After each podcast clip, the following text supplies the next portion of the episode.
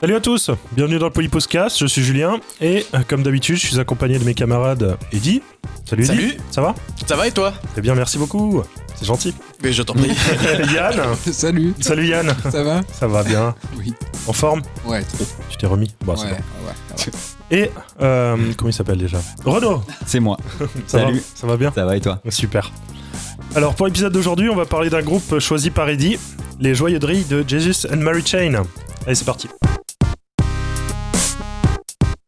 Alors, Jesus and Mary Chain, ces charmants écossais, qui, euh, qui respire la, la bonne humeur et la, la joie de vivre. c'est On ça. peut dire ça. Et les 80s. euh, Les, Et les 80s à et les ouais. 80s. Ouais. Alors, euh, Eddie, euh, pourquoi t'as choisi ce groupe?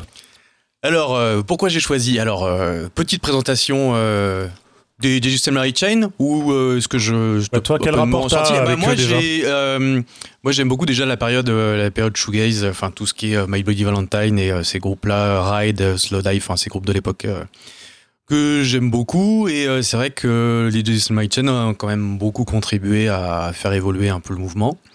Donc c'est, j'ai découvert un peu, ouais, je vais avoir 20 ans quand j'ai découvert Psycho Candy, après Darklands, et puis après je me suis intéressé à la discographie du groupe. Et euh, ouais, c'est un groupe que j'aime, euh, que j'aime beaucoup. Après, c'est toujours un peu inégal certains albums, mais euh, globalement, j'aime bien le, le son. euh, qui Et les shoegaze, là, tu, ça, ça, c'est quelle période? Ça commence quand à peu près? Euh, ça commence vraiment. c'est quoi? Alors, qu'est-ce que oui, qu'est-ce que c'est? Alors, ça commence ouais vraiment la période pff, fin, on va dire plutôt deuxième partie des années 80 quoi. Plus euh, on va dire euh, l'apparition de bah, de Psycho Candy, Jason My Chain dont on va parler. D'accord, c'est un des premiers albums de ce style-là, un un, peu premiers, noise- ouais, voilà, noisy pop, quoi. Voilà, ouais. et après il y a d'autres groupes qui ont commencé à vraiment faire évoluer ça avec My Bloody Valentine par exemple. Et le shoegaze à la base donc euh, ouais, c'est une déclinaison, on va dire un sous un sous-genre du rock. Euh, c'est un genre qui consiste euh, plutôt à utiliser énormément de bah, de, de sons, de, de pédales de- d'effets en fait, de mettre de la, de la reverb, de la distorsion sur les guitares, euh, vraiment de mettre en place un, un mur du son et de, hum, au niveau du mixage, de mettre ça en avant, plutôt les instruments et la voix en arrière-plan, vraiment qui est sous-mixée, qui apparaît euh, de manière un petit peu éthérée et euh, qui euh, prend vraiment, euh, vraiment plus discrète et les instruments qui sont mis en avant et la voix qui apparaît un petit peu comme un écho, comme un truc un petit peu brumeux derrière. Enfin voilà, le shoegaze, on va dire, c'est un Et shoegaze, ça. ça vient d'où le nom? Alors shoegaze, ils ont appelé ça comme ça parce que pendant longtemps, l'idée c'était que c'était souvent des petits groupes de jeunes qui débarquaient comme ça, et t'en avais beaucoup qui étaient assez timides avant de monter sur scène. Bon, ce qui n'est pas le, le cas des frères Reed parce qu'ils sont quand même assez euh, assez teigneux et euh, ils ont une capacité à se à, se taper dessus qui est assez euh, propre à eux. Et à taper sur les gens du public. C'était un peu Oasis avant l'heure, tout à fait. Et euh, donc voilà, le- c'était des, des- des- des jeunes gars qui étaient souvent assez timides, qui passaient leur temps en fait à mater leurs chaussures. Donc euh, le côté shoegaze en fait, ça venait de là. C'était vraiment de regarder les chaussures et aussi parce que ils étaient en train de bah, de faire euh, fonctionner les pédales d'effet aussi en euh, enfin constamment et ça additionné au fait qu'ils étaient un petit peu en retrait qu'ils avaient du mal à, à s'exprimer sur scène et c'était ce côté là aussi qui disait que bah, c'était des shoegazers parce qu'ils mataient leurs pieds euh, constamment dès qu'ils étaient sur scène quoi Ok. donc voilà Ah, Vas-y, alors fais-nous la bio du groupe. alors, les Jesus and My Chain. bon, bah allez. Alors, les Chain, donc, euh, ça démarre en Écosse, donc, dans la paisible bourgade Dietz Kilbride. Donc, c'est au sud de Glasgow, donc sous l'impulsion des frères euh, Jim et William Reed. Donc, les deux frangins, ils sont très marqués par la vague punk qui a déferlé sur le Royaume-Uni dans les années 70, euh, mais aussi par le Velvet Underground ou encore les Stooges. Euh, au début des années 80, ils décident de former un groupe. Jim, ce sera le chanteur. Williams, c'est le guitariste. Ils sont entourés du bassiste Douglas Hart et du batteur euh, Murray Dalglish. Donc ils enregistrent des démos dont ils vont, ils ont, ils vont inonder les labels et ils vont pas arrêter d'envoyer des, des maquettes euh, euh, à ces labels-là. C'est euh, dans un premier temps, c'est Alan McGee. Alan McGee, c'est le cofondateur de euh, Creation Records, qui est euh, un des labels assez assez mythique parce qu'il a signé énormément de groupes comme Primal Scream, il y a My Bloody Valentine aussi dont je parlais, Ride, Teenage Fan Club et Oasis aussi, qui a fait exploser le label par la suite. Il est instantané- instantanément séduit par le son qui est assez particulier des Jason Mary Chain. Il va organiser leur premier concert. À la suite de ce concert-là, eux, par contre, ils vont accepter une offre dans la foulée euh, d'un autre label. Ce sera euh, label Blanco y Negro. Et euh, Psycho Candy va sortir en 1985. Entre-temps, il y a le batteur, Bobby Gillespie, qui les a rejoints, qui est le chanteur de Primal Scream, qui remplace Murray Dalglish à la batterie. Alors, la musique du groupe, elle a été toujours euh, constituée d'un étrange mélange de, noise et de pop, avec des guitares euh, ultra saturées et euh, des influences aussi très psychées, hmm. mais aussi très pop, très 60s comme les Birds ou aussi les Beach Boys, dont ils ont souvent un petit peu revendiqué, revendiqué l'influence. Dès les premiers concerts, ils vont acquérir une réputation très sulfureuse. Euh, notamment parce que au-delà de euh, l'aspect musical où ils affichent vraiment un mur du son avec des guitares ultra saturées et euh, des larcènes et beaucoup de fuzz, ouais, voilà, ouais, des distorsions en tout genre. Il y a des émeutes qui éclatent en plein public, notamment par le fait que les, les embrouilles entre les, les deux frères surviennent sur scène. Et les prestations scéniques, vire au pugilat et n'excède pas les 15 minutes en règle générale. Voilà, les mecs qui jouent 15 minutes. Les escrocs, sans Ça crée la légende finalement. Bah ouais, ouais. Du coup, Alors qu'ils font des albums interminables en plus. Ouais, ouais, c'est ça, ça c'est paradoxal du coup. Donc voilà, 15 minutes et merci, terminé, bonsoir. Pas de rappel évidemment. Bah, bagarre. Bah non. Baga bagarre, bagarre, matos cassé. Avec la sortie de l'album Darklands donc en 87, euh, la réception est assez assez mauvaise parce qu'on leur reproche en fait de, de s'être un peu trop de faire un bon album, de ouais. faire un bon plus homogène et plus cohérent De que moins se concentrer sur la bagarre. c'est ça les gars un qu'est-ce meilleur qui se passe? Vous êtes pas battus vous avez rien pété sur scène qu'est-ce que c'est? On entend tous les instruments. vieilli, les gars. On a pris une boîte à rythme. ouais ils ont voilà ils ont pris une boîte à rythme et donc avec ce disque euh, malgré tout ils sortent ce que beaucoup considèrent comme euh, leur meilleur album et creuse euh, le sillon d'un rock assez sombre et plutôt mélancolique, mais malgré tout assez lumineux. Euh, le son y est plus clair et beaucoup moins noise aussi que le, que le premier. Et comme tu disais, Julien, c'est un peu plus euh, axé Cold Wave euh, que, que le précédent.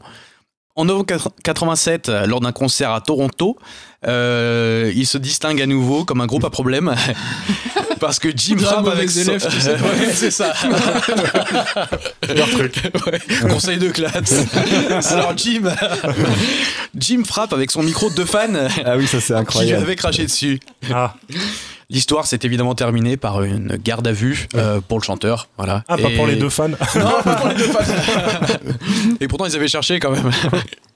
Euh, à la sortie du troisième album automatique. Attends, attends, attends, juste Alors, Eddie, oui. alors sur euh, Wikipédia, ils en disent un tout petit peu plus sur cette. Ah, alors je il- suis pas sûr. L'armée du salut. il s'en est sorti. Oui, Oui, il s'en oui, est sorti. Il a À payé. partir du moment où il a décidé euh, d'accepter de donner 500 dollars à Ouais. l'armée du salut, 500 livres. Ah ouais. Du- Ça se règle pas comme ça normalement les, les agressions. On est d'accord?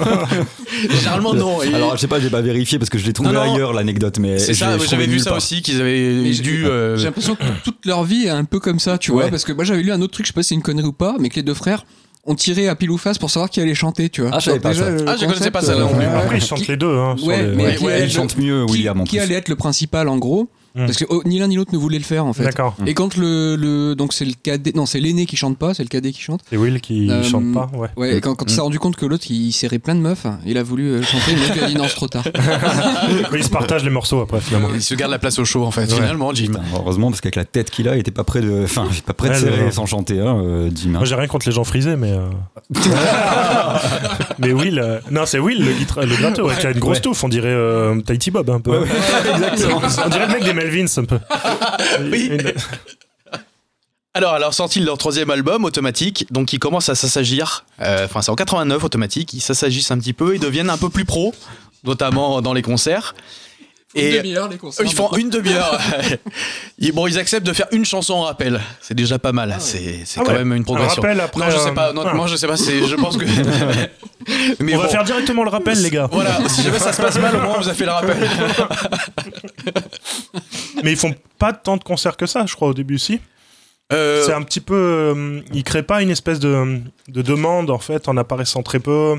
Ben, au début, ils sont moins quand même euh, moins présents sur euh, sur scène. Ouais, voilà. C'est vrai qu'ils sont un peu plus euh, un peu plus discrets à ce niveau-là. Ils- Mais ils ont marché en Angleterre, ça a marché euh, directement En enfin, dès Angleterre. le premier album? En Angleterre, ça a marché. Ouais, sur le premier album, a, a bien marché. hein. Ouais, ouais. Du coup, même avant, il me semble, parce qu'ils l'ont enregistré en 85, ils ont commencé à tourner en 83, je crois. si Ils je ont fait bêtises. High and- Higher. euh, comment il s'appelle le premier EP Alors, je sais plus, faut qu'on fasse un fact-checking, mais ouais. Ou je sais plus. Ouais. Et Bon, il me semble que les concerts étaient déjà euh, plus ou moins mythiques avant même d'avoir enregistré le premier album Ouais, ou un il truc comme un- ça. Oui, oui, Ouais, ils, avaient ouais. déjà une réputation, euh, qui- enfin, alors, euh, d'un point de vue, on va dire presque euh, local, qui commençait à, qui Mm. commençait à se créer, et c'est là qu'ils avaient, qu'ils avaient été repérés.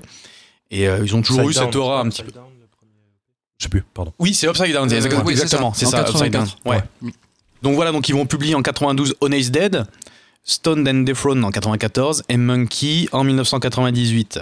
C'est euh, lors de la tournée de Monkey en 98 que les tensions vont ressurgir à nouveau. ça faisait longtemps que ça s'était pas produit. Et euh, après une engueulade en plein concert entre les deux frères, bah, le groupe en fait finit par se séparer, on va dire euh, tout logiquement. Voilà. Je crois que c'est un des concerts. euh, ils ont remboursé même les gens. Alors je sais plus si c'est dans cette tournée-là, mais il y a un concert où ils ont remboursé les gens parce qu'ils estimaient que c'était vraiment un concert scandaleux. C'est celui-là, ouais. pris- Ah. Voilà, ils s'étaient pris la tête Ils considèrent que c'est l'un des pires concerts qu'ils aient jamais Ouais. donné et du coup euh, Ils ont voilà. Même eux considèrent ça. Oui. donc voilà, donc en, en 2007, ils vont se reformer et jouer à Coachella. Euh, et après une décennie en fait à se produire sur scène, euh, ils vont sortir un nouvel album en 2017 qui est euh, Damage and Joy, qui est aussi assez intéressant après euh, Ouais. autant de temps, on va dire, bien. de mise en. Il est sympa. il est bien, il est bien. On va revenir dessus un petit Ouais, peu. ouais, ouais, après. on reviendra dessus. Moi, je, je l'aime bien. Et euh, donc voilà, donc les Jesus American, on peut dire qu'ils ont un héritage assez, euh, assez important et euh, même considérable pour, euh, notamment pour le shoegaze dont je parlais tout à l'heure, parce qu'il a, il a, il a vraiment contribué à faire émerger le mouvement et qui a entraîné dans son sillage des groupes majeurs comme My Bloody Valentine, Ride et Slowdive, mais aussi des formations plus récentes comme les BRMC, euh, The Ravenettes et The Warlocks, dont je parlerai peut-être Je un pense petit qu'ils peu ont tout à l'heure aussi. même eu une influence sur des Sur groupes d'autres- plus. oui, oui, oui. Ouais, les Brand Johnstown Massacre aussi, Ouais. même Ah ouais. D'autres. comme on disait euh, Ah, tout à l'heure cool, sur la, la scène un peu alternative Brit, oui, américaine tout, aussi, hein. Britpop. Aussi, ouais, ouais. Ouais, moi je retrouvais du J'ai- pulp à j'ai des l'impression- moments, ouais, ce du genre de choses. manière j'ai l'impression qu'il y a eu aussi euh, l'inverse, qu'ils ont été un peu influencés par la Britpop et qu'ils ont aussi pris Ah le oui. virage. Oui, oui. Oui, ce qu'on disait, tout à- ouais, Ouais. ouais, ouais, Ah. Et même par l'alternatif américain, Ouais. ce qu'on disait aussi. Ouais. Parce que oui, à partir des années 90, ça, ça lorgne beaucoup du côté aussi Ouais, c'est alternatif Mais je pense qu'ils les ont inspirés et Ouais. ensuite euh, ont Ouais, ouais, euh, derrière. Euh, Je répète ce que disait Renaud parce que, parce que comme ça on le coupe. ok, euh, ça y est, c'est fini là la Voilà. Ah ouais, ça allait vite. Euh, Renaud, euh, tu connaissais le groupe un petit peu euh Vous connaissez le groupe Je vais braver un interdit. Julien, je suis désolé. Je vais parler de Sofia Coppola. J'ai le droit ou pas Aïe. Ah putain, Ah, ah. Trigger warning. Écoute, je le fais rapidement. En fait, euh, ouais, j'ai connu dans Sofia Coppola. Bon, Dans Sofia Coppola, Bon, t'as trouvé trouvé- ça dans Sofia Coppola. Ah ouais. Dans, dans Lost in Translation, il y a des choses. euh, un, un morceau de, de Psycho Candy qui est le plus connu, qui s'appelle Just Like Honey. Mm. Euh, je crois que c'est quand ils sont au karaoké, un truc comme ça, peu importe. Euh, c'est la, la scène de fin. Ah, c'est la scène de fin. C'est- c'est tout à la fin, Ouais, ouais. c'est à la fin, d'accord. Mm. Et, euh, et j'ai bien aimé. Donc, du coup, je suis allé écouter l'album. Pareil, j'avais non, peut-être un peu plus que toi, 20 25, 24, 25 ans. Mm. Et j'ai bien aimé. J'ai bien aimé l'album en entier. J'ai bien aimé Darkland aussi. Je me suis arrêté là la première fois. Et euh, donc, du coup, pour le podcast, j'ai écouté les autres. Et euh, même l'évolution qu'ils ont, moi, j'avoue, je, ça me plaît bien, en fait. Ça me plaît bien. C'est vrai que ça évolue un petit peu. Alors, ça reste quand même assez. Ça euh, évolue pas. arbitre. Enfin, ça reste- plus. Il y a des périodes Non. quand même. ça évolue pas Mm. fou.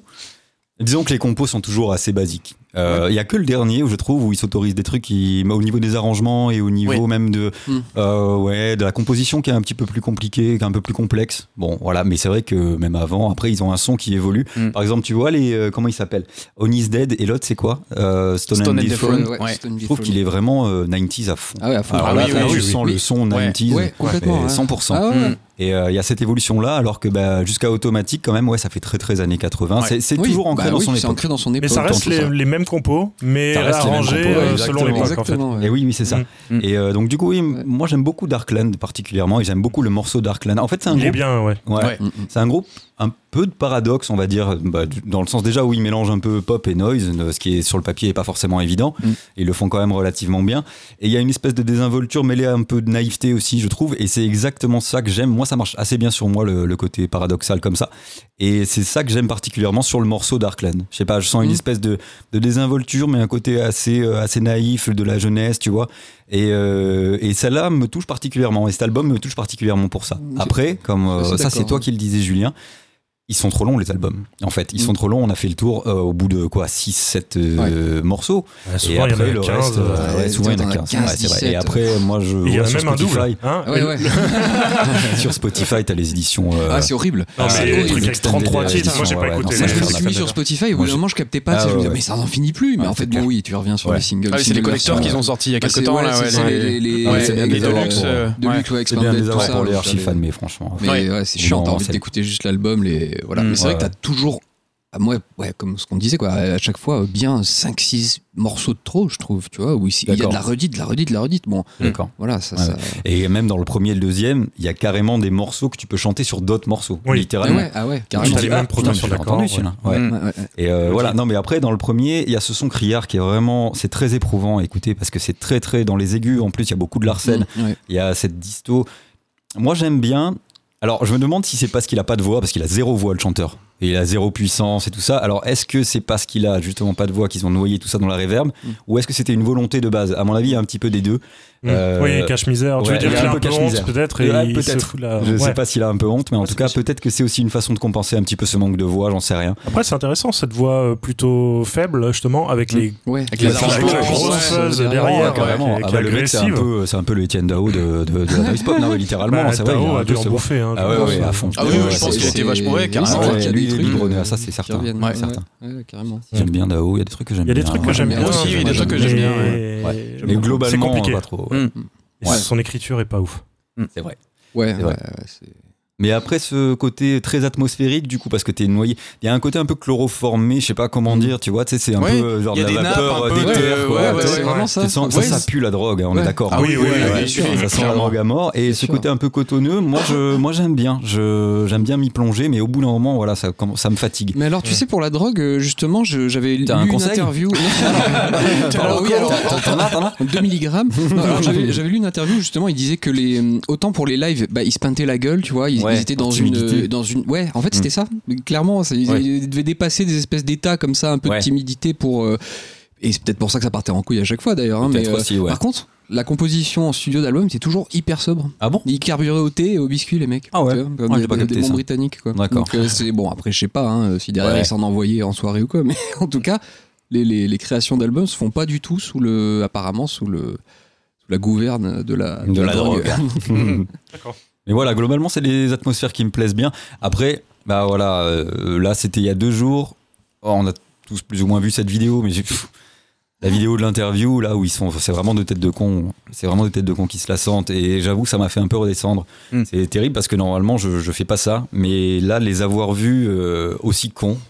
Ils étaient jeunes. Ils étaient jeunes, c'est ça, c'est ça qui m'a Mm. fait me dire. Mais c'est vrai que ça m'a fait un peu redescendre et puis après, bon, j'ai j'ai essayé de dépasser un peu ce truc-là.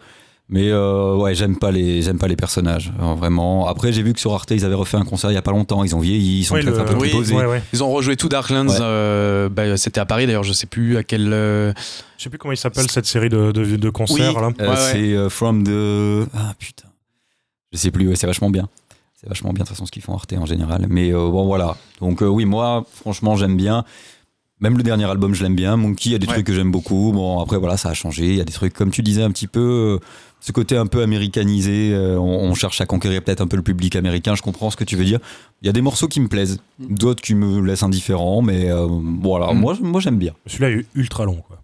Celui-là est très long. Monkey Ouais. Ah ouais, ouais, ouais, Monkey, ouais. Méga long. 17, Autant a euh, 17 Stone and. Throne, il y, a- il y a quand même pas mal de morceaux dessus, Ouais. mais Ouais. je trouve qu'il est, Il passe il est- bien. il passe bien. Il euh, il est assez homogène Ouais. et il est pas. euh, T'as plus d'acoustique aussi. Oui, aussi Ah, peut-être. c'est- ça aussi, ça joue album. beaucoup à ce niveau-là.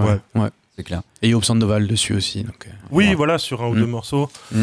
Euh, non, sur un morceau, sur Sur un album. morceau, ouais. Sometime, ouais. Ouais. Mais je trouve qu'à mesure que ça avance, il y a quand même plus de relief dans l'ensemble de l'album. Ouais. Tu vois, il y a des Mm. morceaux qui se différencient un petit peu, euh, qui sont bons ou pas bons, peu importe, mais en tout cas, il y a quand même un relief qui est différent. euh, C'est moins tout le temps pareil, c'est moins égal. Mm. Mais euh, ouais, ils ont le mérite au moins de se diversifier. Se diversifier, c'est un bien grand mot, tu vois, mais ils ont le mérite de faire des trucs un peu différents. Mm. Euh, les tempos, euh, dans la compo, il y a quelque chose qui, ouais, qui est plus travaillé, un peu plus sophistiqué aussi, je trouve. Ouais. Voilà. Il y a toujours de l'énergie. Il y a toujours la même énergie en tout cas. Il y a toujours le, le même, euh, le même élan. je Ouais. trouve. Et, euh, voilà. Bon, donc ça, Au on les niveau reconnaît. des... Non, moi, je trouve qu'au niveau des couplets, euh, c'est toujours un peu la même chose. Par Ouais, contre, clair. se révèle pas mal sur les refrains où il trouve toujours des mélodies euh, assez accrocheuses. Enfin, là, on voit vraiment le côté pop Ouais. sur les Ouais. refrains où t'as ce truc que t'as bah, que t'as envie de chanter tranquille, tu vois, tu peux le chanter avec ta guitare. euh, Ouais, ouais, ouais. Ouais, Mais c'est des Euh, bons faiseurs de mélodie à tout moment parce que même dans les premiers albums où c'est où c'est bon Ouais. produit électrique et tout, t'as des versions acoustiques que tu peux trouver et là tu vois en fait le génie de la Mm. mélodie derrière. Et en Ouais. fait ouais c'est très bon mélodie. Et ils Ah ouais, chantent les- aussi, ils ont une voix Ouais, simple. ouais, tu vois. Ouais, puis elles sont vraiment, je trouve les mélodies du premier sont super bien, super bien, troussées quoi. Mm. Enfin, t'as des, comme disait Yann, il y a des vraiment des chansons hyper pop, mais que eux ont produit. euh, et Ouais. ils ont voulu vraiment de manière à ce qu'elles soient totalement presque massacrées euh, Bah, dans le côté, mélange tu de- vois, Oui, oui. avec de euh, pop et de, de, de fuzz, de, noise, ouais. voilà, de l'arsène à tout va, et euh, alors que leurs mélodies sont vraiment super Ouais, bien. ouais,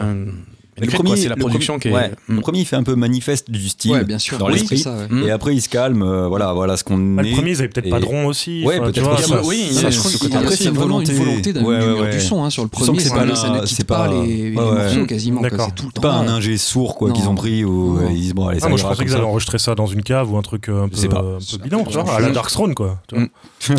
Peut-être. Ouais, la boîte à rythme. euh, finalement, euh, sur le premier album, donc ils ont le batteur. Après, ils passent à la boîte à rythme et ils le gardent sur trois albums. Ouais, Euh, ouais. Et ça, c'est c'est plutôt bien. C'est mieux. Ah, c'est c'est Ouais, vrai que Moi, ça, je trouve que ça donne une Mm. touche euh, au disque. qui a- Bon, c'est toujours. pouch, pouch, pouch. Oui, c'est pas subtil du tout. Il y a un côté métronomique un peu dans le truc aussi, Ouais, je trouve. euh, En fait, ouais, ça ça- apporte euh, encore un paradoxe, le côté Ouais. synthétique au côté organique qu'ils Ouais. ont euh, dans les mélodies et tout ça. Et Oui. ça vient, euh, bah oui, ça vient en fait Mm. faire encore un C'est paradoxe. presque par-dessus schizophrène tout un peu dans le truc, Moi, je trouve. ouais, euh, j'aime bien. ouais. Mais dans, auto- Automatique, tu vois, la, la boîte à rythme, elle est tellement euh, poussée euh, dans, dans, son, euh, dans son cliché presque de la Ouais, boîte à rythme. c'est À un un moment, tu dois avoir 3, 4 ou 5 morceaux, je crois même, qui s'enchaînent avec le même pattern exactement de boîte à rythme. Ouais, ouais. Mais moi, ça Ouais. m'a pas dérangé, tu Ah, les vois. mêmes breaks. Si on peut appeler ça des breaks. T'as exactement les mêmes patterns, mais en même temps, c'est. Je trouve que ça, bah évidemment, ça contribue à l'homogénéité de l'album. Moi, j'aime beaucoup euh, Automatique. euh, les, enfin, les deux bien, des ouais. années 80, là, Mm. après, après le premier, quoi, euh, Ouais. sont, ont Darkland vraiment. et euh, automatique. Ouais, Darkland Automatique, les deux, c'est. La boîte à rythme, c'est pas gênant du tout. Effectivement, ça contribue même au, au- Mm. au côté organique de la chose, paradoxalement, quoi. Ouais. Mm. Tu disais ça. Eh ben, mais même sur l'album après, euh, comment il s'appelle? C'est Honey. euh, Honey is Dead. Honey is Dead, ouais. Donc là, il récupère un batteur. Oui. Donc là, il change un peu de style, ouais. C'est ce qu'on disait euh, tout à l'heure. Ça, ça sent le Inch Nails. Enfin, il y a, il y a vraiment une influence euh, Inch Nails Presque un là dedans. avec, euh, euh, ouais. avec euh, Terrible Lie et tout ça. Enfin, les Mm. morceaux qu'il avait euh, euh, dans les années 80. Donc là, ils ont un vrai batteur. Mais j'ai mis du temps à me rendre compte que c'était un vrai batteur. Ouais. Ouais, ouais. Parce que même au niveau de l'enregistrement, le son de batterie est pas forcément naturel. Mhm. Je trouve qu'il y a quelque chose. euh, Une fois que tu le sais, après, ça, ça va. Mais au début, moi, je pensais que c'était encore une boîte à rythme un peu plus élaborée. hein. Bah, surtout qu'il se permet pas des masses de subtilité non, Non. plus, donc en fait Ah non, il joue c'est comme vraiment- une boîte à rythme jouée, Oui, mais ça. avec euh, une batterie. Ouais. Donc, Et donc là, il y a je joue des samples aussi et des synthés. Enfin, plus des synthés que des samples Mhm. d'ailleurs. C'est euh, Ouais. des nappes et tout ça. Et, et qui apporte un petit truc. Euh, cet album-là, ouais, j'aime bien aussi parce que on dirait vraiment un mélange entre les. Enfin, j'aime bien. Euh, c'est pas mon préféré, mais il y a un Mhm. mélange entre les Stooges et Nine Inch Nails. ouais. Oui, complètement. Il y a Ah ce ouais, côté euh, Bah, le- très brutal euh, avec les, les guitares euh, sales. C'est ça, bah, t'as le morceau, la Teenage Lost, qui a un côté presque je- menaçant, oui, ah, génial. Ouais. Les, les guitares, l'intro, aussi. ouais, aussi, ouais, ouais, ouais. Mm. Et il y a ce côté-là vraiment un peu sulfureux, vraiment euh, hyper menaçant, enfin qui, ouais, qui, qui joue un peu sur le terrain des Stooges, sur et même Nine Inch Nails, Ouais, ouais, dans, la, avec dans ses la prod, guitares, quoi. Ouais, ouais, ouais, ouais. qui joue euh, Ouais. la, la croche, quoi. Il n'y a pas de subtilité. Ah oui. Ah ouais, ouais, totalement. Il y a ouais. zéro subtilité, c'est Ouais. que des accords et puis Mm. t'as une petite euh, mélodie qui arrive de temps en temps. Mm. Mais euh, c'est et là sur cet album ils reviennent à un son faisé euh, Oui. du début Du finalement, début, ouais. mais Ouais, avec une production euh, de meilleure qualité. Oui, c'est largement oui, c'est plus propre. Donc c'est- plus pas agréable. agressé, quoi. Ça te Ouais, fout pas ouais. les oreillons. tu Mais du vois. coup Ouais, le premier album, j'aimerais bien l'écouter euh, bien enregistré Ouais, lui, finalement. ouais, carrément. Oui, avec une prod différente, ouais, c'est sûr, Carrément, bien Mm. sûr. Je pense qu'il se révélerait. Enfin, à moi, en tout cas, il se révélerait. Après, je Mm. comprends qu'on aime le côté crado. tu vois, ça. C'est Ouais. des buveurs de 8-6, quoi.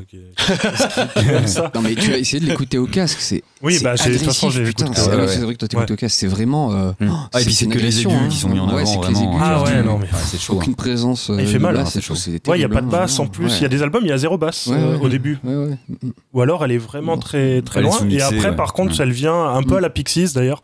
Où ouais, c'est euh, c'est Ouais. vraiment une basse à la croche euh, qui marque les, Ouais. les, les toniques. Quoi.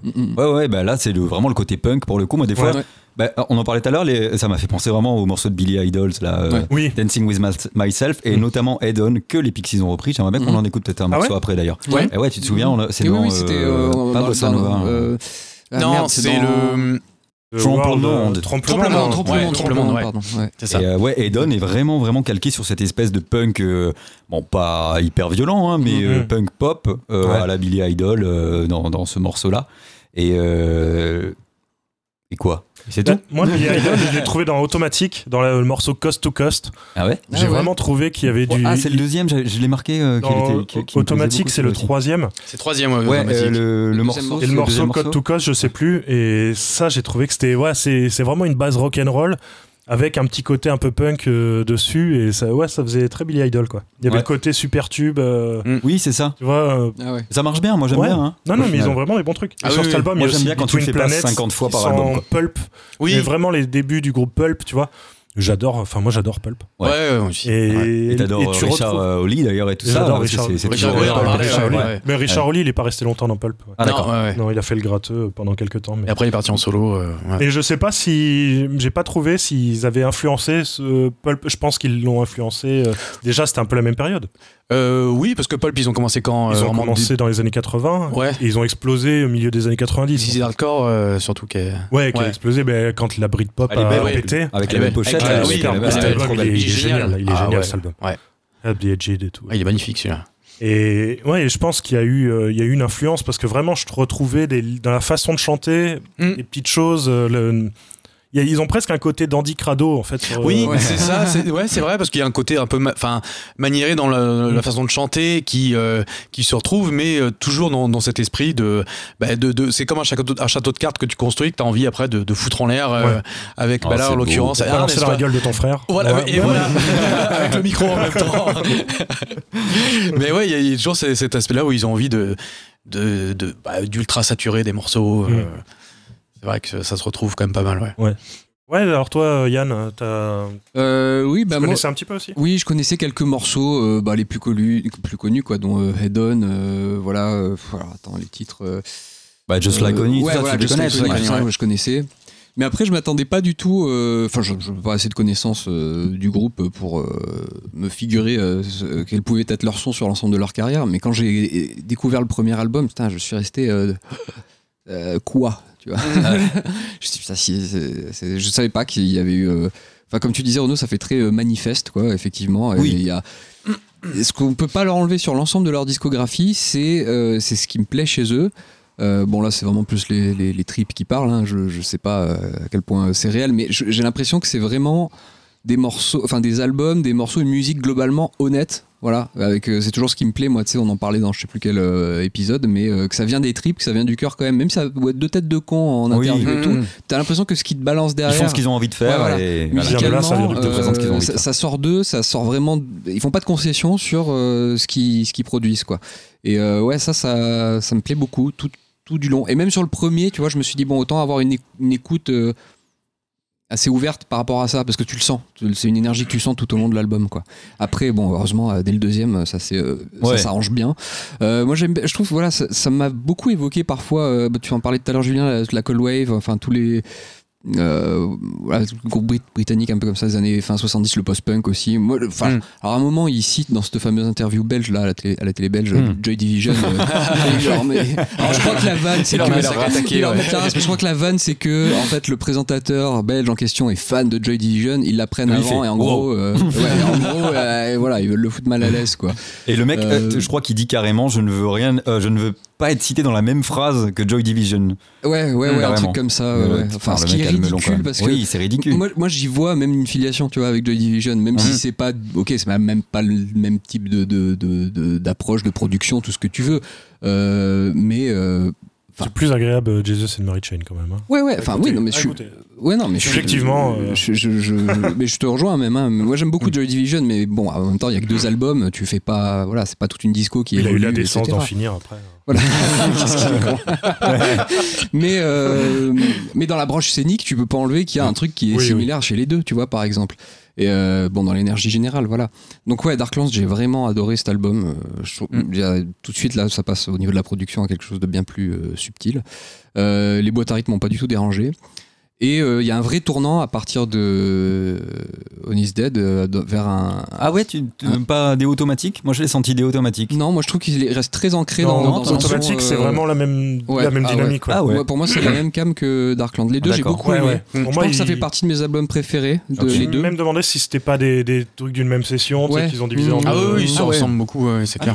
Ah, tu sens une scission, toi Ouais, enfin une scission, non, mais une évolution, ouais. Ouais, d'accord. Ah ouais. Ok. Ouais. Non, je Non, trouve que les c'est vraiment productions sont très Iconis Dead proches. aussi, ouais, où là, Ouais. t'as un, t'as un Ouais. gap. euh, Oui, et là, on plonge vraiment dans une identité euh, plus 90. Euh, moi, ça m'allait très bien. Je, je trouvais que c'est super agréable. On retrouve. euh, voilà, toute la- c'est c'est des morceaux structurés toujours de la même façon, quoi, qui, Ah oui. qui, qui ne surprennent pas. Ah non, il n'y a aucune Euh, surprise. Mais ouais, c'est exactement ce que tu disais tout à l'heure, Julien. C'est t'as ce plaisir à les découvrir sous différentes facettes à chaque fois. Tu dis c'est un peu le même morceau, mais qui est remixé à une sauce euh, bah, qui, qui colle à l'air du temps, quoi. Mhm. Alors j'ai pris un plaisir monstre sur l'album euh, Stone and Dethroned parce que c'est le, il est arrivé vraiment. euh, comme ça, je me suis dit putain, mais c'est acoustique. En fait, tout, Ouais. tout le long, c'est acoustique. Ils ont Ah fait leur trip euh, folk. Euh, et il se trouve que je l'ai. Alors, moi, j'ai écouté beaucoup de, de ces albums euh, sur mes, mes trajets sur, sur la route, quoi, dans la bagnole. Et ben, bah, cet album s'y prête euh, parfaitement. clairement, quoi. ouais. C'est vraiment l'album du cruising, tu vois. Tu ouvres les, les fenêtres, tu te prends le vent dans la gueule, en Mm. solo, bien sûr. Et ça, c'est pas moi qui le dis, c'est vérifiable. hein. C'est même Ah. marqué sur la pochette. hein. D'accord. Mais la pochette, c'est une route, d'ailleurs. Ouais, la, pochette, c'est une route, route, ouais. voilà. Donc il y a un agenda, il y a un projet politique derrière, faut le savoir. Euh, non mais voilà, du coup c'est un- moi ça c'est un album qui m'a vraiment euh, beaucoup parlé. Là on, re- on ben, finalement ils reviennent à, la quintessence de ce qu'est la composition quoi. Ils sont Ouais. sur leur mélodie, Ils sur ont lâché ouais. le rock alternatif Voilà, c'est ça. Et et- les, accords- les- les morceaux sont très très courts. Ils font Ouais, entre ouais, 2 c'est ou très- 3 minutes. Ouais, c'est en vraiment des pop, presque Ouais. pop song Ouais, ouais, entre ça, c'est deux. C'est euh, du radio edit en fait, ouais. littéralement. Je pense pas qu'il Ah. l'ait fait pour ça, Mhm. mais en tout cas, ouais, c'est entre 2 et 3 minutes. Il y en a qui atteignent les 2 C'est ultra efficace, quoi. Ça va Ouais, vraiment. ouais, ça va euh, droit au C'est but. Il n'y a, il y a pas de, il y a pas de ouais. c'est ça, et ça a le bon goût d'être assez court, et ce qui, ce Mm. qui va très bien pour le style de, de compo qui, Ouais. De cet album. Et euh, bon, du coup, je, je vois chez les aficionados, c'est pas trop euh, un album qui a, qui a la cote, mais je, je pense que ça a peut-être été mon préféré, moi, de la Mm. disco, parce qu'il sortait vraiment du, du lot euh, dans son approche du son, quoi. Voilà. Mm. Mais c'est vrai qu'on retrouve une identité, un ADN qui est toute, euh, qui, qui parcourt leur discographie. Mm. Et bah, les deux suivants, Monkey et le dernier.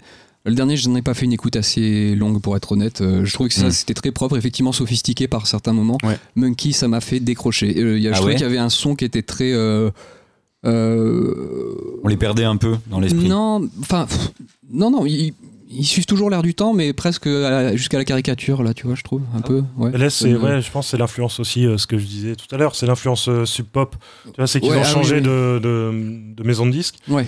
Et sub pop, bah, c'est tout le rock alternatif euh, américain principalement. Ouais, euh. ouais.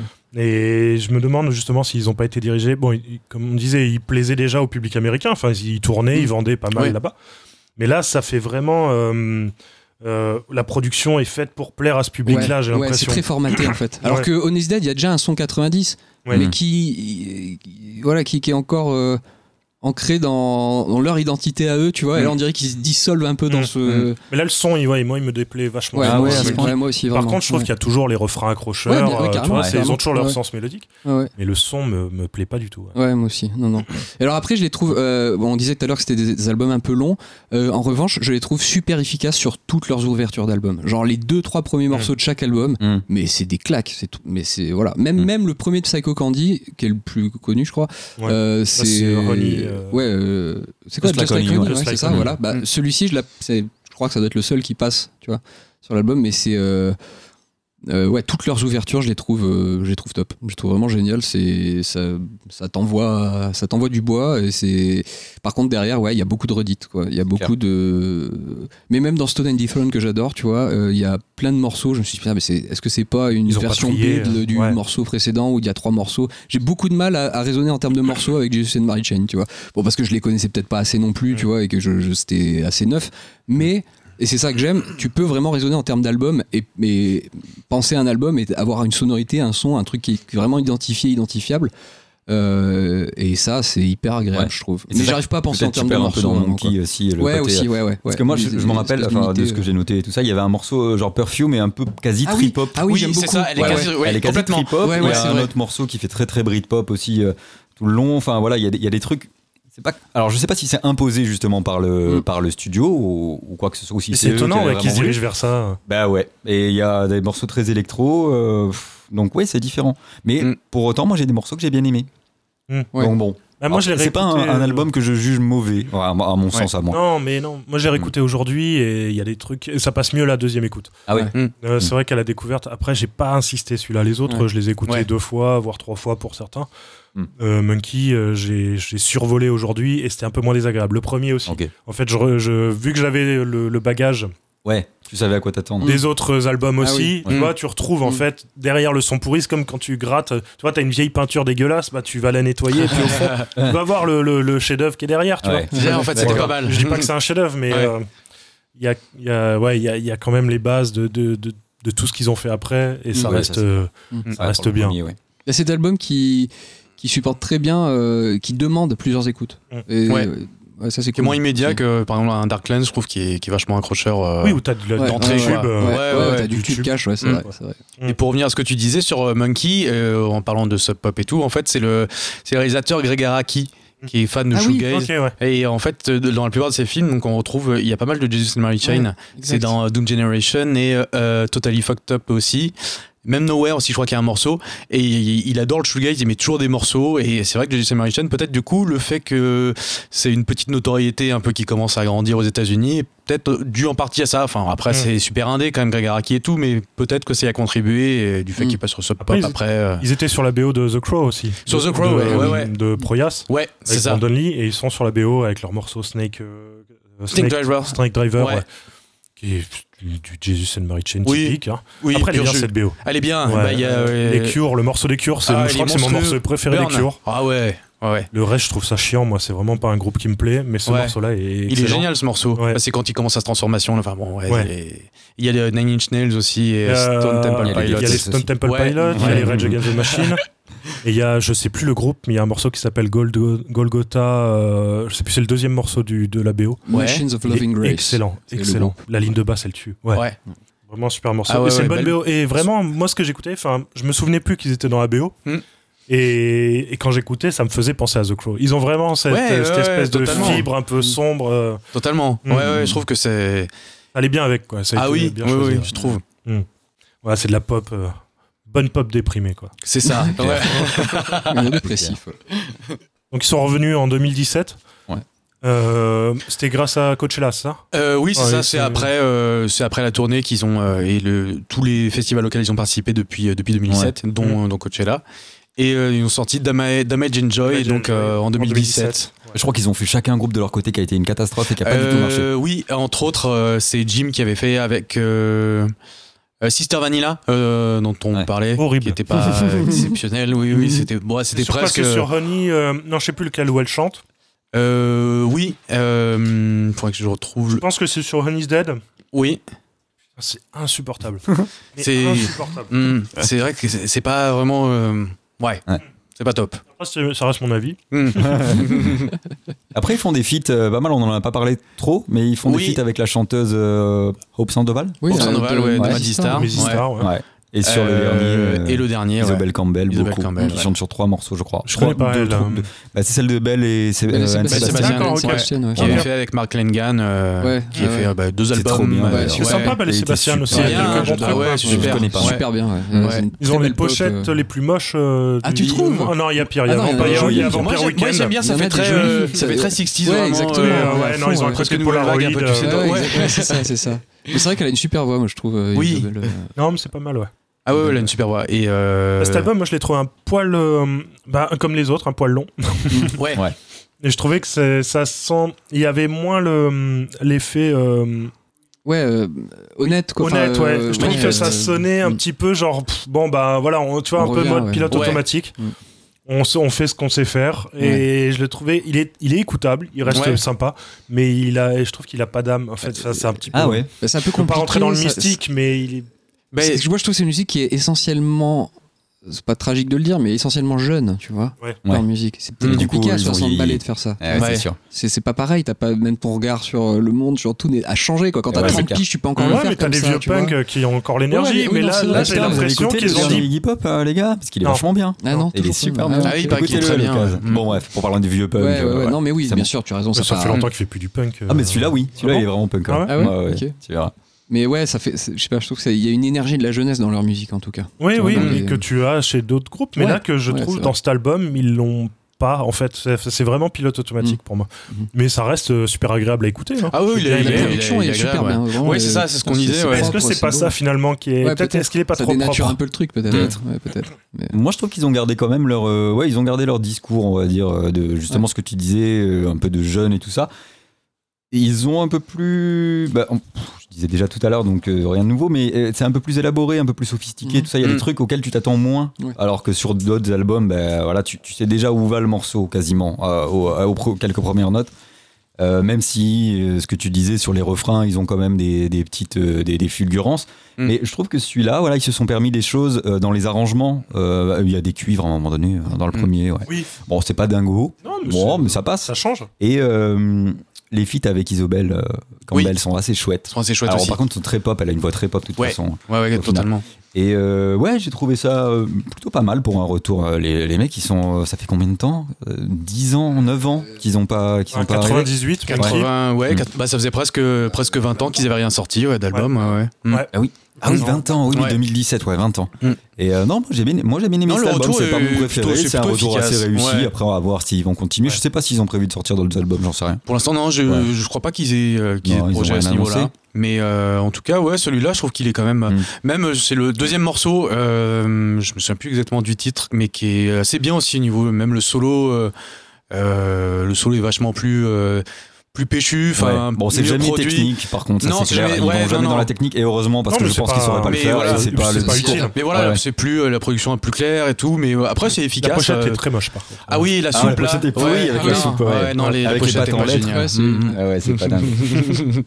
Pas- mais de toute façon, en niveau pochette, c'est jamais été des. Alors ça c'est moche. Pas des non, Ouais. c'est- pas des Bah, graphismes. moi j'aime bien celle de Darklands. Bon, elle est très de, de son époque, ouais. quoi. Elle est Ouais, vraiment, ouais. euh, voilà, mais presque. automatique. euh, Non, automatique, Ouais, non. automatique. très Jojo. euh, Stone and Defro, on dirait un peu un vieux montage, euh, tu sais. euh, Oni's, euh, Oni's Dead- avec la meuf, Oni's. Dead, elle est pas mal, Elle est pas ça mal, va, il y a du elle est travail. Elle est pas mal, Il y a un petit boulot. Mais, Ah, Mais c'est euh, pas leur point fort, ça c'est clair. Non, Non, c'est vrai, faut pas leur. pas, euh, On peut dire que c'est là qu'ils qu'ils excellent. Ben voilà, euh, n'hésitez pas à écouter, on, on va essayer de... oh, je, vais, je vais pas m'avancer sur les créations de quelque chose. N'hésitez pas à écouter. Et puis, euh, de toute façon, on mettra tout ça dans la Ouais. description si jamais on se... va prendre le temps. Et ben voilà, on a fait le tour de Jesus and Mary Chain, Oh, donc mal. les chaînes de Ouais. Jésus et Marie. Dont on sait pas d'où vient le nom. Ouais. Ah, par contre. Ah Alors, trouvé à sur moins le que tu aies une info. euh, Sur le nom, non, Ouais. j'ai pas trouvé de- Voilà. d'informations directes On sur. se pose la euh, question d'où ouais, ça Je vient, pense on que ça pas. va rester un peu euh, mystérieux à ce niveau-là. Ouais. Ouais. Et on va passer au, au reco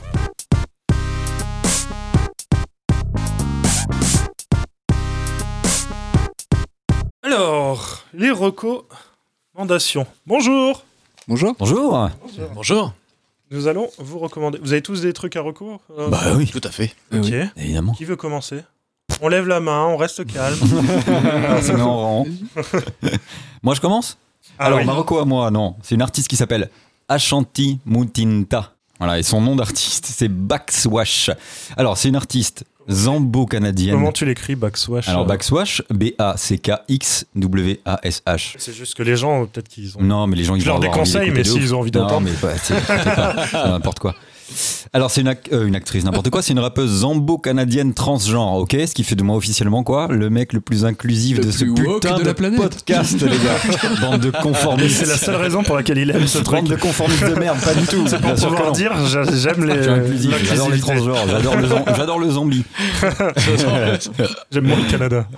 Ouais, non, Non, bon, ça- moi, non. Non, Euh, non, non, mais c'est une artiste. Non, franchement, en plus, c'est vraiment, je me fous complètement de, de tout ça. C'est juste que c'est vraiment, enfin, moi, j'ai vraiment super kiffé. Euh, donc c'est euh, une rappeuse qui avait été distinguée en 2020 euh, pour alors putain elle a des noms d'albums c'est un enfer. Donc pour l'album God has nothing to do with this leave him out of it donc ça c'est le titre de l'album qui avait gagné, gagné, pardon le prix Polaris. Donc c'est un des prix prestigieux du Canada que je connais évidemment pas du tout. Voilà. Et donc là en 2022 elle a sorti la fin de son triptyque qui s'appelle Is happiness shall come first even though we are suffering? Donc elle fait un rap horrorcore indus. Donc horrorcore, qu'est-ce que c'est? Je connaissais pas du tout. Bah, c'est un rap qui se focalise sur des sujets euh, type euh, film d'horreur, euh, satanisme, meurtre, etc. Bon, et elle, en l'occurrence, c'est plutôt sorcellerie et tout ça. Mais en fait, elle, elle se préoccupe surtout de, bah, du fait que c'est une personne transgenre et tout ça, des difficultés que ça peut engendrer en tant que personne dans la société, la quête de l'identité. Donc je pense qu'il y a quand même de quoi écrire des albums euh, là-dessus. Donc c'est euh, ouais, un rap assez lugubre avec pas mal de samples. Euh, alors elle est assez proche du, du métal souvent, euh, de l'indus tout ça. Elle sample un peu de Black Sabbath. Alors c'est marrant parce que le premier album il est pas sur euh, le, il est pas sur les plateformes parce qu'il y a une espèce de flou juridique à propos de ce qu'elle a samplé, des droits qu'elle avait ou non, donc on sait pas trop. Donc il a été retiré des plateformes. On peut trouver le deuxième. Je vous cite pas le nom parce que je l'ai pas et parce qu'il pareil il dure une plombe. Et euh, le troisième aussi, donc où il n'y avait pas ces problèmes là. Donc il y a beaucoup de guests, euh, dont des, une chanteuse d'un groupe qui s'appelle euh, Pupil Slicer, qui est un groupe du coup de death, grind. Donc voilà, elle a quand même des accointances avec, euh, avec, ouais, avec le métal et tout ça. C'est pas mon morceau préféré, c'est le troisième morceau. Il y a aussi d'autres rappeuses, d'autres rappeurs, pardon. Donc beaucoup beaucoup de guests. C'est pas mal influencé. Alors elle, c'est marrant parce qu'elle se dit influencée par Beyoncé et Nanny Inch Nails. C'est un truc que j'aurais jamais cru voir dans la même phrase, mais écoute, bon, Ouais, c'est un peu le grand écart quand c'est même. un mais peu le grand écart. Ouais. Ouais, carrément. Non. Mais euh, voilà, Nine Inch Nails, je comprends parce que j'avoue que je vois la ref. Beyoncé, un petit peu moins. Mais euh, bon, voilà. Donc c'est un rap assez, euh, assez lu- lugubre avec une ambiance assez poisseuse, en fait, globalement. Euh, vous l'avez un petit peu écouté, je crois que personne n'a aimé. Ouais, Mais c'est pas grave, j'assume c'est quand même. Ouais. Voilà. intéressant, Non, mais il y a en un cas, univers c'est- particulier, voilà, c'est intéressant. Après, c'est vrai que ça va laisser des gens un peu sur le côté parce que c'est particulier, la proposition elle est un C'est peu quand même super particulière. agressif. C'est agressif. Ouais, c'est Voilà, agressif. c'est agressif. Donc c'est sûr que euh, bah, c'est réservé peut-être à une catégo- catégorie, catégorie putain, de gens À problème. à problème. Ouais, c'est ça. Je pense que les gens à problème vont s'y retrouver en tout cas. Euh, et voilà, ça va en laisser quand même pas mal sur le côté. Euh, Il y a un flow euh, qui est toujours euh, assez lent, ça cherche pas vraiment la performance, c'est pas du Eminem. euh, Non, c'est plus proche de Busta Caris Rhymes. que d'Eminem. Ouais. Oui, voilà. Euh, ouais, on n'est pas sur du Busta Rhymes où ça va, où ça va cavaler à fond. C'est plutôt un flow assez lent, l'atmos- atmosphère assez pesante. Ouais, c'est industriel à mort. hein. Il y a aussi forcément grosse implication émotionnelle de la rappeuse hein, du fait du, du vécu déjà. Voilà, moi c'est un truc que j'aime bien parce que c'est quand même assez intense. Donc j'ai écouté ça euh, il y a pas longtemps, ça s'écoute à bloc. De toute façon la musique ça s'écoute à bloc. je trouve que ça se discute mais euh, si c'est vrai. Oui, oui, non, mais moi je, suis assez d'accord, Ah, franchement ça s'écoute fort Bien la sûr. musique. C'est clair. Surtout quand il y a de l'intensité et de, de l'intention Mais et de même le l'émotion classique, derrière. ça s'écoute. Et le classique, bah ouais. ouais. Bah surtout que ça joue Surtout. pas mal sur Ouais. les intensités et les variations d'intensité, donc ça s'écoute vraiment fort. Et euh, du coup, pour illustrer ça, moi j'aimerais passer un extrait cette fois, même si on n'en a pas passé Mm. pour euh, Jesus and Mary Chain. J'aimerais passer un extrait du deuxième morceau, en fait le morceau juste après l'intro, qui s'appelle euh, Vibanda, et qui en fait commence de façon assez lugubre. Il y a un sample donc du Lacrimosa, de, du Requiem de Mozart, qui commence euh, assez glauque et qui finit un petit peu plus lumineux. Alors j'aurais pas le temps de, mettre la transition, mais euh, voilà, donc ça s'appelle Vibanda, c'est sorti en 2022 chez Ugly Ad Records et sur l'album que j'ai cité tout à l'heure qui s'appelle Is Happiness Shall Come First Even Though We Are Suffering. De toute façon, même si on veut pas que tu le mettes, c'est toi qui fais le montage. Bien sûr, c'est moi, je vais le mettre de force, Ah, d'office. ce que tu veux. Tragedy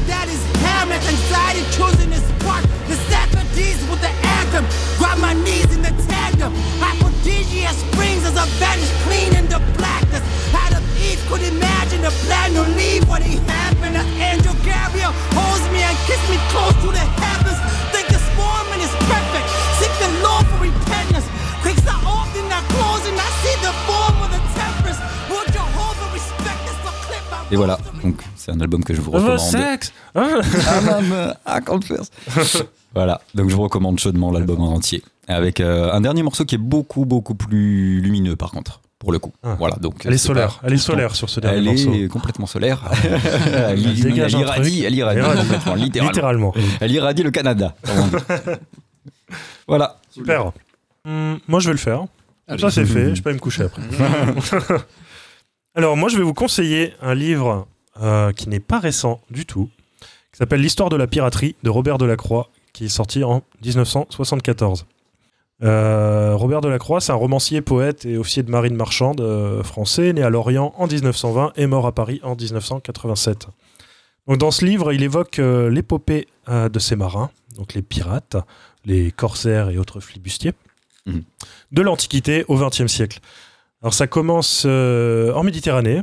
Il travaille par période. En gros, euh, c'est chronologique. Donc ça commence avec euh, en Méditerranée en 75 avant notre ère où des pirates euh, mettent la main sur un bateau et enlèvent un certain Caius Iulius que vous connaissez Mhm. plus tard sera connu sous le nom de Jules César, voilà, qui retiennent en otage en demandant une rançon. Ils le retiennent pendant 38 jours. Le mec, il participait à leur jeu, euh, et ça se passait bien. Il faisait des blagues, il faisait des discours. Et de temps en temps, il est menacé de tous les tuer. Euh, les pirates, ça, ils se marraient. Ils disaient, aussi. Ah, il est con, il est con ce Caius. Après, ils ont reçu la, ran- la rançon, ils l'ont relâché. Et Caius, il est rancunier. Il est, re- il, est, il est rentré chez lui, il est revenu avec une armée, il les a tous égouillés Ah, le bâtard, alors qu'il avait passé des bons moments. en et plus. il a récupéré la rançon. Sérieux Ouais. C'est un vrai Ouais. truc, quoi. Ouais, ouais, ouais. Putain, la vengeance. Donc voilà, en gros, c'est une période, un portrait euh, donc d'un pirate ou d'un groupe de pirates.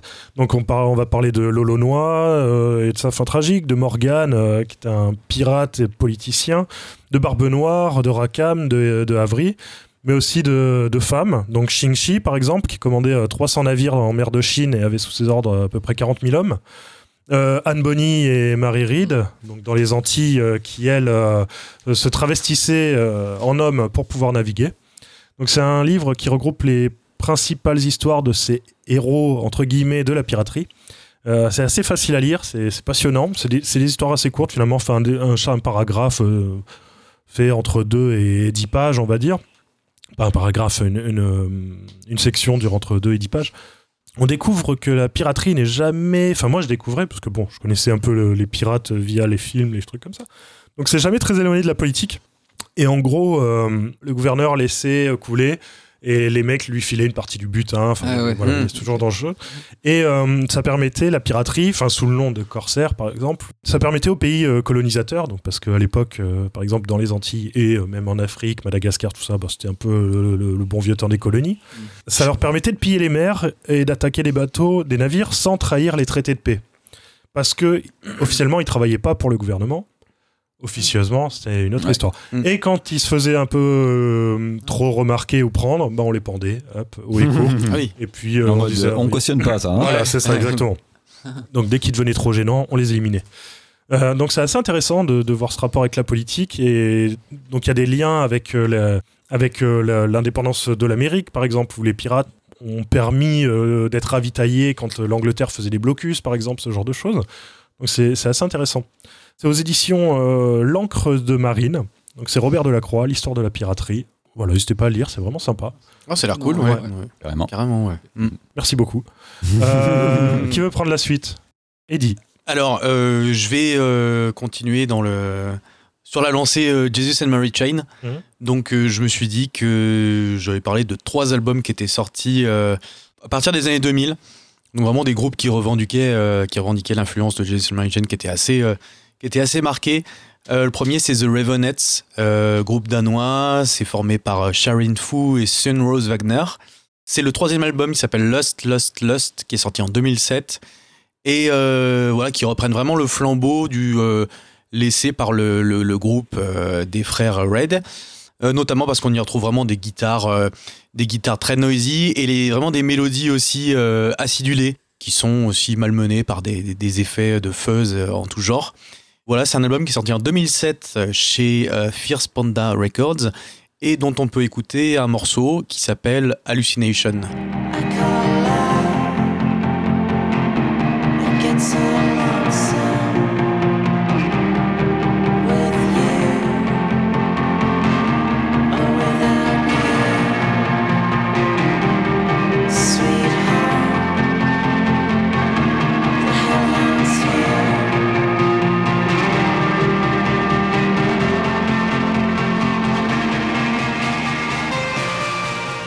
Ensuite pour rester un peu dans... le- ça. C'est fou quand même. Hein hein.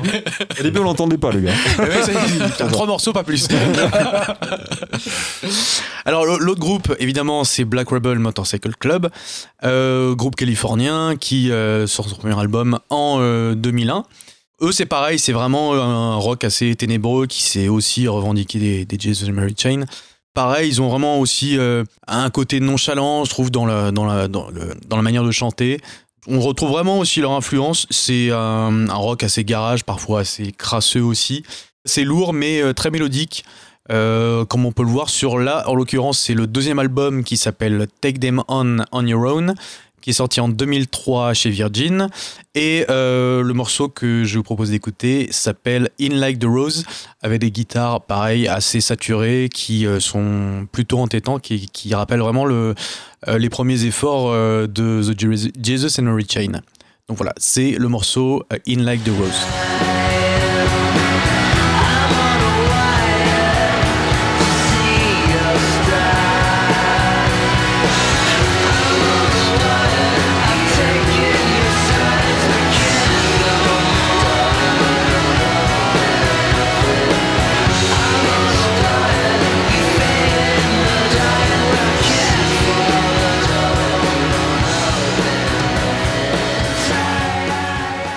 Le leader des Black Rebel Motorcycle Club, on en avait parlé. C'est euh, Robert Levonbean quand on avait parlé du film de, Ouais, de- de The Card Counter. de Card. Counter, ouais, Ouais, qui, c'est- qui écrit la BO. qui avait écrit la BO, Super, ouais, ouais. qui, qui s'était occupé de, de, bah, de toute la BO et qui collait parfaitement aussi à l'ambiance du film, comme on avait pu le, Voilà, pu le épisode décrire. 1, euh, Polypus 4, euh, donc euh, Polypus 4. Steven Wilson. Ouais. Polypus 4.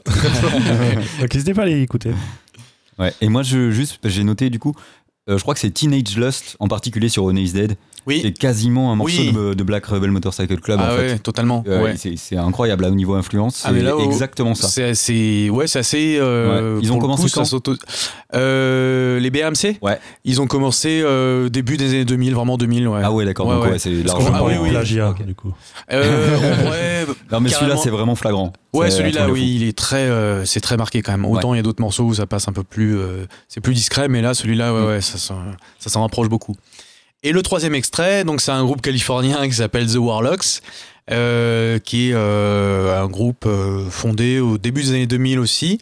C'est leur troisième album, s'appelle Surgery. Et c'est pareil, c'est vraiment dans le même esprit que The Jesus and Mary Chain. On, on retrouve vraiment des, réminiscences de certains morceaux du groupe. Là, c'est un album qui s'appelle donc Surgery, qui est sorti en 2005. C'est le label Mute.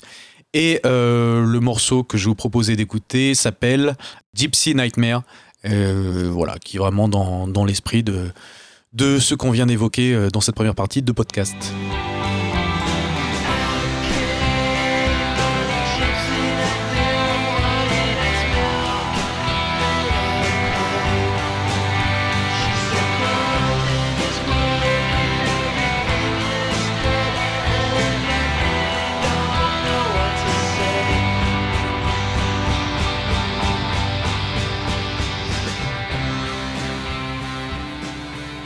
Les morceaux euh, que tu, dont tu parles là, c'est assez représentatif des groupes ou c'est des trucs un peu exceptionnels dans l'air disco ou c'est euh, Alors, euh, BRMC, dans le, les débuts, dans les premiers albums, euh, oui, quand même. Enfin, surtout le deuxième, je trouve. Après, il y a quand même aussi le troisième qui est très americana, qui est très acoustique. D'accord. Donc, euh, ça s'en éloigne un petit peu. Mais euh, par exemple, The Ravenettes, euh, ouais, ça reste assez dans la continuité. The Warlocks, War- Warlocks, c'est surtout ouais, rock psyché, garage aussi. Donc, euh, ouais, il y a quelques. Quel- stoner, tout ça ou non, c'est pas du tout dans ce délire là Hum, Il y a quelques morceaux qui peuvent euh, évoquer le stoner, mais euh, globalement, ouais, c'est c'est plutôt psyché, shoegaze. Donc euh, les Warlocks, quand même, c'est- ils sont assez fidèles à ce qu'ils font habituellement. Mais euh, on peut dire que ouais, l'influence des Jesus and Mary Chain était assez, euh, assez évidente sur, euh, sur, ce, sur ce groupe, et en l'occurrence sur cet album en particulier. D'accord. Mm. Et t'as rencontré leur chanteur bourré, toi. Euh, oui, j'ai rencontré le Voilà. chanteur. C'est important de Alors, c'est moi qui étais dire. bourré, parce que Oui, du sûr. coup, c'était en. euh, oui, bah, de toute façon, les musiciens se Non, ils se pas. tiennent bien, même si Oui. eux n'ont pas l'habitude de prendre des, Non, non. Des drogues en tout genre. Euh, non, j'ai acheté un, un t-shirt au merchandising et après je suis allé le voir en lui disant que j'avais acheté un t-shirt et que j'étais bourré. Enfin, il s'en est rendu compte, hein, c'était pas besoin de trop, de trop En anglais, tout ça en anglais En anglais, et euh, je lui ai dit que j'ai acheté le t-shirt. Il m'a dit Ah, c'est cool! Et voilà. Et voilà. et Une bah, T'imagines l'anecdote Ouais, une anecdote de dingue. Ouf, hein. Mais elle Tes était en- petits enfants, ils vont être ouf. elle était à l'image de, elle était à l'image de, euh, De ton état. de, de mon état et de, du fait de lui dire bah, que j'avais acheté un t-shirt qui était une. Eh, Et, euh, eh, voilà. monsieur. Ah, je lui ai montré comme ça. Je dis, ouais. voilà. Merci. une interaction absolument euh, incroyable. Super. Et Yann?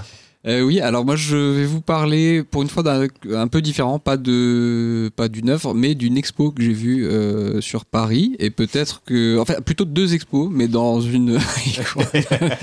vous avez pas le visuel, mais voilà.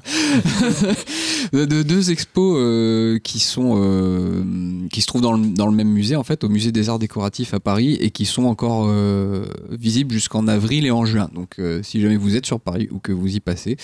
Euh, la première, c'est euh, sur les années 80 en France, le design, le graphisme et la mode euh, dans cette décennie. Et c'est la scéno est super bien foutue parce que c'est y a plein, plein, plein de trucs. Tu vas passer par tout l'aspect politique des choses. Où, évidemment, cette décennie, c'est vraiment un tournant, quoi. C'est à plein de niveaux. on rentre en plein dans, l'ultra capitalisme en fait à tous les niveaux on le sait c'est comme ça mais là tu, tu en perçois vraiment les effets par exemple tu vois toute la campagne de Mitterrand euh, dans 81 Euh, le fait qu'il commence à arrêter de faire appel aux affichistes tu vois qui sont un peu des le, cinéma indépendant du graphisme en gros pour faire appel aux publicitaires pour vraiment faire rentrer la politique dans son euh, caractère euh, publicitaire. Et globalement comment en fait on va vendre euh, aux gens une idée de, liberté qui va passer par un consumérisme de masse quoi. Par vraiment voilà la notion de consommation de possession d'achat donc il y a un côté un peu tragique à la chose. Et en même temps c'est bourré de nostalgie parce que bon bah on est un peu tous des enfants euh, même pour les plus jeunes d'entre nous on a connu quand même un peu les, années 80 d'une façon ou d'une autre par le biais de nos parents par euh, euh, voilà les, pubs. Il y a tout un encart euh, dans l'expo où on voit plein plein de pubs de ces années-là. Et aussi à ce moment-là les pubs elles sont elles sont remises entre les mains de réalisateurs de cinéma ce qui était assez no- novateur aussi pour l'époque. Il y a des mecs comme euh, euh, bon pas des, des- des grands réels non plus mais t'as Étienne Châtillès t'as euh, Gérard Pires le mec qui a fait Taxi il a fait Oh, plein de ouais, pour- Pires. il a fait plein de pubs pour Peugeot, pour euh, plein de marques de bagnoles. En fait, il filmait les bagnoles depuis toujours, ce mec-là, tu vois. C'était vraiment son kiff et tout. Et voilà, ça fait rentrer la, la pub dans un- une dimension beaucoup plus cinématographique, euh, dans, voilà, dans, dans, euh, ouais, de, pour, euh, dans un aspect de, de consommation de masse aussi, et, et beaucoup plus déluré, quoi. Tu vois, c'est sous coke, quoi. Tu vois, les mecs, ils étaient sous coke tous. Tu vois, tous les designs aussi de, de meubles de l'Elysée que Mitterrand a demandé à plusieurs designers de l'époque, dont Stark, entre autres, quoi, de, de, de, de designer des meubles comme ça qui pouvaient être après euh, disponibles pour le public, tu vois, euh, Mm. pas cher, quoi, euh, enfin euh, accessible en gros pour pousser les gens à voilà avoir euh, tu vois acheter euh, comme mobilier ce que t'as voilà t'as le mobilier de l'Élysée chez toi donc euh, et après t'as toute une partie sur la vie nocturne de cette époque là avec euh, plein de photos des bains douches euh, de l'époque euh, euh, ouais, ouais, entre autres, ouais, non, mais ouais, y a, euh, t'as plein de clips qui passent aussi de cette, de, de- de cette décennie. Et tu vois comment le clip aussi, là, ça, ça, Ouais. ça prend toute sa dimension moderne, quoi. Euh, donc voilà, bon, on sait que c'est un tournant les années 80 à plein de niveaux esthétiques, artistiques. Et je trouve que cette expo, elle est, elle est géniale parce qu'elle te fait vraiment une synthèse de tout ça, en France uniquement. Donc c'est, intéressant par rapport à notre propre culture, ça nous parle beaucoup. Et il y a beaucoup de nostalgie là-dedans, quoi. Euh, et en même temps, il y a un peu, il y a un peu un tragique. Tu sens cette bascule, tu vois, de, post 70 où euh, on va te vendre la liberté dans sa version la plus consumériste qui soit. Et, euh, et l'autre expo qu'il y a à côté, qui est super bien, que j'ai peut-être même encore préféré, c'est sur Étienne Robial. Euh, alors je connaissais le nom, mais ça me parlait pas plus que ça. En fait, c'est vraiment un homme de l'ombre qui a été euh, graphiste, directeur artistique, éditeur. Et nous, on le connaît surtout en tant qu'éditeur, sans le savoir, parce que c'est le mec qui a fondé avec Claire Sestac les éditions Futuropolis pour la BD et qui a propulsé la BD en France dans son bah, dans sa dimension la plus euh, de noblesse. ouais voilà dans cette de noblesse une dimension moderne dans sa dimension adulte aussi puisque Ouais. jusque là la BD ça restait quand même un peu confiné au, au monde de la jeunesse et, et- Dans et de l'enfance Quelle période ça et ça c'était en 72 ou 14 je sais plus euh, Ah ouais, le lancement de. Futuropolis parce qu'initialement c'est une euh, librairie en fait hein. Futuropolis euh, qu'ils ont racheté avec Claire Sestac et qui après ils ont voilà ils ont, ils ont commencé à éditer des mecs c'était le premier édité tardi euh, enfin des mecs comme Mobius et tout ça tu vois aussi D'accord. euh, avec une maquette, un sens de la maquette aussi euh, très novateur pour l'époque, où euh, il voulait euh, que ça ait une identité très très marquée, tu vois. Lui, il est en graphiste, bon bah il a fait le logo, voilà. Et, et une, une notion de l'édition vraiment très avec Un un, objet de qualité. ouais voilà un objet de qualité toujours avec une identité visuelle très très fortement marquée quoi. C'est vrai que les Dargo et les Dupuis, euh, c'était pas des objets que tu aimais Ouais. spécialement mettre en avant. C'est ça, exactement. Lui, il, il- ouais, il y a la notion d'objet qui est toujours euh, là euh, dans, dans ses, dans ses créations. Voilà. Bon, après, c'est Futuro. Il y a un moment où ça, lui, il, il pilote Futuro jusqu'à 88, euh, je crois, et après, c'est racheté par Gallimard. Donc lui, il reste jusqu'à 96, je crois, un truc comme ça. Puis après, bon, bah, ça, c'est plus, tout- plus la même approche, quoi. Ouais. Mais c'est hyper intéressant parce que tu as plein d'originaux de l'époque, les maquettes, tu vois, des, euh, le grammage du papier, tout ça aussi, tu as tout cet aspect-là, quoi. euh, Et, euh, et tout ce qui est fait à la main aussi, parce que t'as pas d'ordi, t'as pas, t'as pas d'informatique à l'époque pour faire les maquettes. hein, ça- ça- ou alors c'est très très faible, ça commence à peine, tu vois, mais tout est quasiment fait à la main. Donc t'as toute cette partie-là de son, de son boulot, et après t'as toute la partie euh, graphiste, euh, parce que c'est lui aussi qui a euh, développé en France la notion d'habillage graphique pour les chaînes télé. C'est lui qui a fait toute l'identité graphique de Canal+, par exemple, pendant euh, 25 ans, de 84 à- au lancement euh, jusqu'à euh, 2009, un truc comme ça. Et, euh, voilà, donc il, explique, il y a plein d'interviews tout le long de l'expo euh, de lui euh, où il, explique un peu comment il, marchait. En fait, il utilisait des, des concepts très simples de couleurs, de formes, tu vois, de géométrie, mais euh, il faisait s'entrechoquer des, des, des concepts tellement simples que ça restait dans, dans la tête. de- Enfin, Canal, tout le monde se souvient, tu vois, du, de l'identité visuelle des années Mmh. 80 Ouais. avec le la, avec le, le- La spirale, la spirale ouais, en ouais. pan incliné. D'ailleurs, tu Ouais. vois, tu vois comment comment il a fait pour. Il part d'un d'un cercle, tu vois, et euh, comment il incline le plan à la main, quoi, à l'époque, parce que t'as pas du tout, pareil, il- c'est pas du tout l'outil informatique en fait. Donc le mec, c'est un géomètre de ouf, hein, c'est Mm. un gros technicien, et il a fait plein d'alphabets aussi, plein de, de polices. Euh, qu'on va retrouver, euh, ben, par exemple celui qui a fait les- le- la police des Inrocks, tu vois, euh, Ah ouais. euh, donc euh, Canal+, euh, l'équipe, euh, enfin plein de trucs comme ça. Mm. Donc c'est euh, foisonnant, euh, tu, tu te perds là-dedans. Enfin, nous, moi j'étais avec ma compagne, on a passé plus de 4 heures à faire juste ces deux expos temporaires et on aurait pu y passer encore 2 heures de plus. euh, mais c'est passionnant, vraiment c'est super. Euh, voilà, donc euh, deux, deux petites expos à voir. euh, y en a, alors je crois les années 80 c'est jusqu'en avril et Étienne Robial c'est jusqu'en juin. Donc il y a un peu de temps encore pour, euh, pour voir ça au musée des arts décoratifs à Paris. Euh, super, bah, merci les gars. C'était très Merci intéressant. Merci, c'était top, ouais. Ah, C'était cool. Euh, voilà, donc, comme vous l'avez sûrement remarqué, si vous écoutez jusqu'au bout, euh, on a changé un petit peu le, le format. On s'est dit que c'était un peu long euh, à faire et à écouter euh, un film plus une disco. Donc là, on a décidé de séparer les deux. Donc soit on fera un film, soit une disco. On alterne. Donc voilà, ça sera plus agréable pour tout le monde. Et puis, ça permettra de faire plus d'épisodes. Deux fois plus, finalement. Mm. Euh, N'hésitez pas à, vous, à nous suivre sur euh, Instagram. Toujours René. euh, René. toujours René. Insta, Insta c'est René. par notre CM euh, de qualité, Qui lui n'est pas René. mais qui fait plus de, qui fait plus d'énigmes, euh, j'ai l'impression. Non, mais je vais le refaire. Ah. C'est à mettre sur le compte de la, de la flemme un peu. Ouais, il y avait les fêtes. Il y avait aussi. fêtes. Ouais.